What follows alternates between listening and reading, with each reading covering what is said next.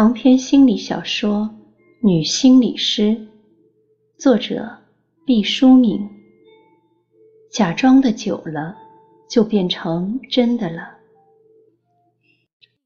赫顿醒来后，一言不发就离开了金敏聪家。催眠并不是人事不知的真正睡眠，所有的细节他都记得。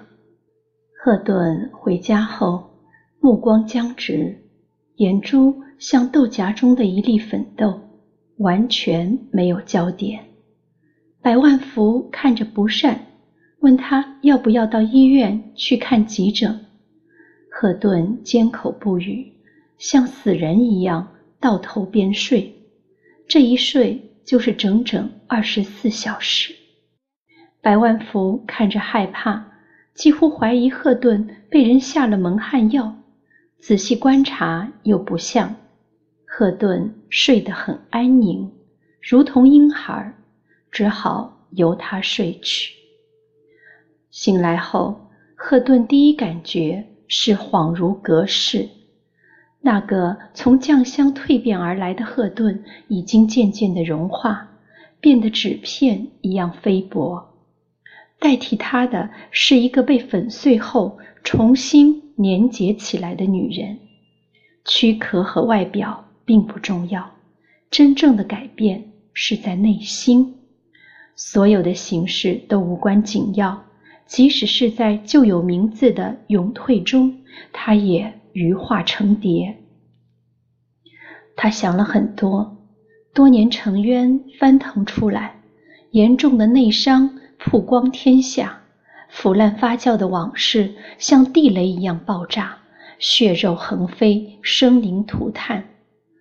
典型的以暴制暴，以毒攻毒。如果是一个脆弱的灵魂，会在这样的压榨之下损毁堕落。幸好赫顿坚韧而顽强，才刀口舔血，慢慢的恢复起来。赫顿。还是感激姬敏聪的，他把一个潜伏的癌肿以异乎寻常的方法挑开，脓血四溅，腥臭无比。那一瞬间，屈辱与愤怒把原有的赫顿炸飞了，成了狼藉一片的碎渣。如今，这一切的一切已散失魔法，从此他咒语失灵。心理治疗比任何事情都更接近于修行，刹那就是顿悟。赫顿有望摆脱梦魇，开始进入自由时代。因为觉得自己是从小就肮脏的女人，所以赫顿对性爱采取了散漫放任的态度。当然，他不会轻易凭这个赚钱。但谁又能保证万不得已的时候，他不会出此下策？那个曾经被填满了清凉油的身体，是一个丑恶冰冷的洞穴，从那里发出的恶臭寒气，如同龙卷风，生生不息。他恨自己的这一部分，既然他被践踏过、掠夺过，那他索性就敌视他，抛弃他。将他与自己分割和分裂，所以他从来没有过性的快感。当需要用性换取自己所需要的东西时，在所不惜。生活有一个怪异之处：你假装的久了，就变成真的了。即使蒙蔽不了自己，自己也为蒙蔽了别人而沾沾自喜。真相潜伏在那里。半夜如跳蚤般钻出来叮你，留下无数的爪痕，让你长久遭殃。如今他身处地狱，愤怒的火焰将牙齿炙热。灾难是由于母亲的失职，所以他在潜意识里憎恨自己的母亲。这当然是一个大逆不道的想法。当这个想法。占据脑海之后，孩子的第一个反应是掩盖它，结果是赫顿把对母亲的怨恨化作格外的讨母亲喜欢。他从来没有把自己的遭遇告诉过母亲。母亲回来以后，发现赫顿变得异常乖巧，还觉得这一趟离家让孩子长大了。后来不久，母亲就在一场传染病中离世。赫顿感到极其的哀伤，他觉得一定是自己的仇恨得罪了上苍，才让母亲丢了性命。从此，他更觉得自己罪孽深重，对天下所有的老妇人都噤若寒蝉。这就是他在百万福的母亲面前既桀骜不驯又百般反抗的根源。因为自卑，他可以把身体。作为一个筹码，答应了百万福的婚姻。因为仇恨，他对百万福的母亲永远无法亲近。他觉得自己的灾难来自于早年的父母离异，所以他对事关婚姻家庭情感的当事人都报以异乎寻常的热情。因为他是一个破碎家庭的受害者，因此他对所有婚姻的解体。都不安的抗拒，在心理生涯中，他从本能上强烈的抵制所有的粉碎和重建，有的时候连自己也为之迷惑不解。现在真相大白了，未能完成的心结让他无法成为一个优秀的心理师。他期冀在遗忘中救赎，于是编造了自己的历史。因为他对知识的渴求，使他对所有的知识分子都怀有敬意，这就使他对钱开义的那份情感，本质上绝非纯粹的性。还有真相，无论真相对当事人是否至关重要，他对赫顿这个心怀暗疾的心理师是首屈一指的，所以他不遗余力地追索真相。百折不挠，永远的冷，永远盼着一把火燃烧进骨缝中的冰锥。他逃避痛苦，又迎接痛苦，眼前的痛苦成了他过去痛苦的挡箭牌，或者反过来说，过去的痛苦成了他现在痛苦的盔甲。恐惧这个东西根深蒂固，如果。不是你主动的去拔除，年龄的增长只会使他们以更多的化身隐藏下来，而不会自动消解。在每一个受过虐待的孩子身体里，无论他们日后成长成为怎样魁梧的成人，甚至取得了惊天伟地的成就，内心深处依然驻留着一个软弱无能。担惊受怕的孩子，他不能从容的享有幸福，在幸福中会体验到莫名的危险与不安。幸福这种情感于他是如此的陌生和稀有，是令人不舒服的考验，也是诱惑。幸福诱惑你躲开它，因为你觉得你不配面对幸福。赫顿束手无策，幸福是孤独的，他没有独自品尝幸福的能力，只好把幸福拒之门外。哦，还有那辆飞天的红色火车，那是压抑的能量和宏伟的理想筑起的幻想，在梦中飞翔。剖析自己是痛苦的，赫顿是勇敢的，也是绝情的。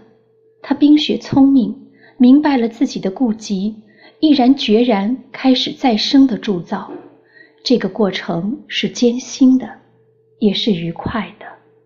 剔除了腐肉，你不再爆发无名的高热；放出了毒血，你浑身从未有过的轻松。你看人、看事、看世界的眼光不一样了，你感到了发自内心的自由。终于有一天，赫顿开始问自己：惨祸密布的童年有什么正面的遗产吗？刚一想到这题，他觉得自己真是疯了。丑陋悲戚的苍横怎么会有好处呢？但是任何事物对人的影响都是双刃的，不可能只是好的方面，当然也不可能都是恶劣的方面。那么，衡量自己是否真正的走出了阴影的试金石，就是看你能不能跳出三界五行外，更客观、更冷静的。看待过往的经历，赫顿从胃里向外呕酸水，连鼻子都辣起来。不，我不原谅，我永不原谅继父这个禽兽！他斩钉截铁地对自己说。说完之后，他的生理反感稍微释放了一点，胃部好像熨平了一些。是的。寻求事情的另外一重意义，并不意味着原谅和宽恕。继父在母亲死后，另外娶了他人。赫顿在饱受蹂躏之后，终于解脱，到老奶奶家度日。后来就出来自己混日子了。听说继父和人打架斗殴，被埋伏的人刺穿了太阳穴，一命归西。对继父的回忆，如同尘封的墓穴，一旦打开了，愤怒的暴尘经久不息，直冲霄汉。好久好久，那根恐惧的脐带从坟墓中伸出来，勒缠在他的脖圈上，直到他挥刀斩断，血肉横飞。刻骨铭心的痛啊！疼痛的消失。需要时间，但有了疼痛，就说明有了知觉，这就是好转的迹象。赫顿流了很多眼泪，泪珠粉身碎骨的时候，有一些变化悄然发生。那来自身体最本能、最深在地方的寒冷，被眼泪浸泡和溶解，渐渐遁去。把痛苦拧干，留在手心的那滴水，就是重生了。无所谓报仇，也无所谓宽恕。罪恶之人已经被打下了地狱。现在问题的关键是你赫顿如何看待自己的童年？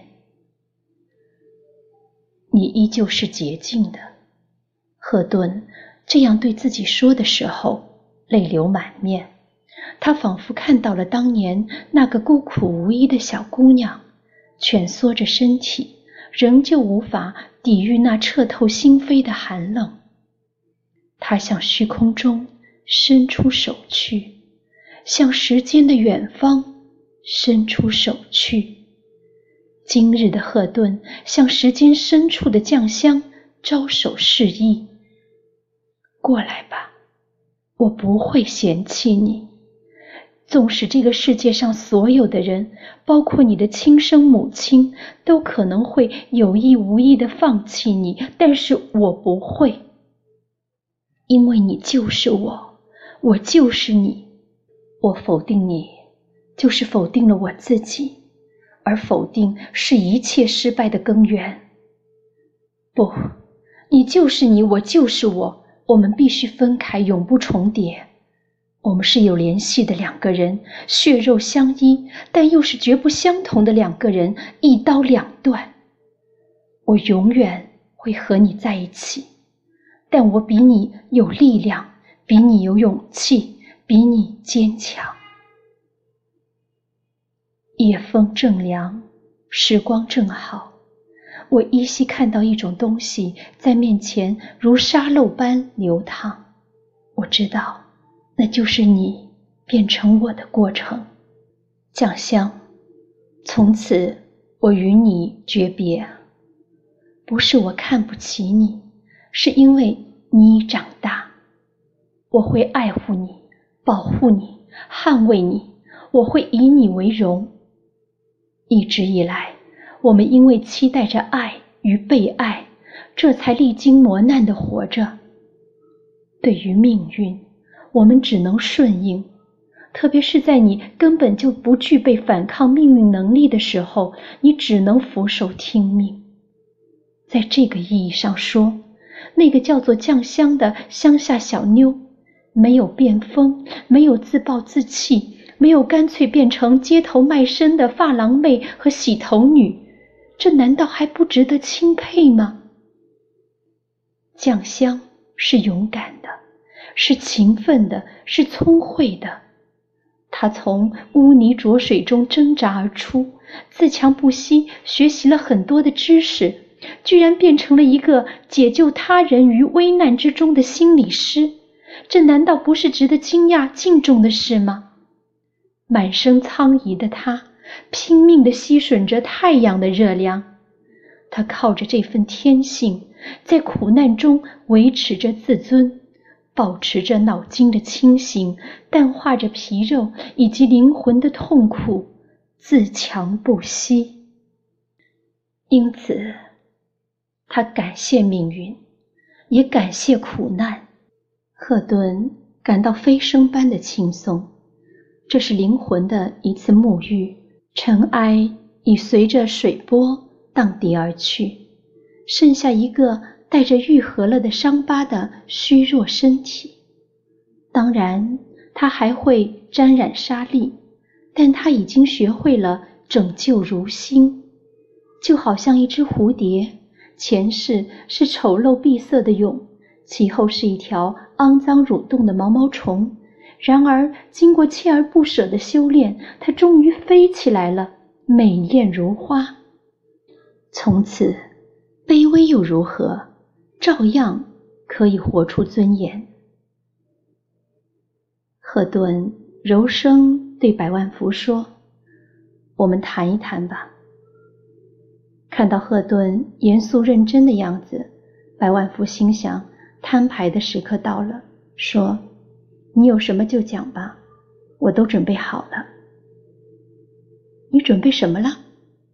哼，不要装了，不就是离婚吗？我没打算和你离婚，你已经是我的依靠了。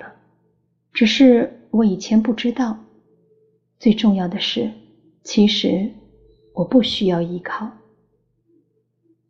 这话说的百万福似懂非懂，但不分开的意思他是听明白了，就说：“你是说，从今以后咱俩就好好过日子，不再……”一仆二主，在做决定之前，你先要了解我。我不知道你的过去，但我知道你的现在，这就足够了。以前发生过什么都已经过去了，只要你有承诺，就像重新粉刷过的房子，我愿意和现在的你在一起，这就足够了。赫顿没有想到，一贯面面糊糊的百万福能说出如此富有深意的话，也很感动，说：“那咱们一起往前走吧，先把诊所的业务重新振作起来。”发生了什么？你猜的不错，是发生了一些事，但是它都没有咱们一起往前走重要。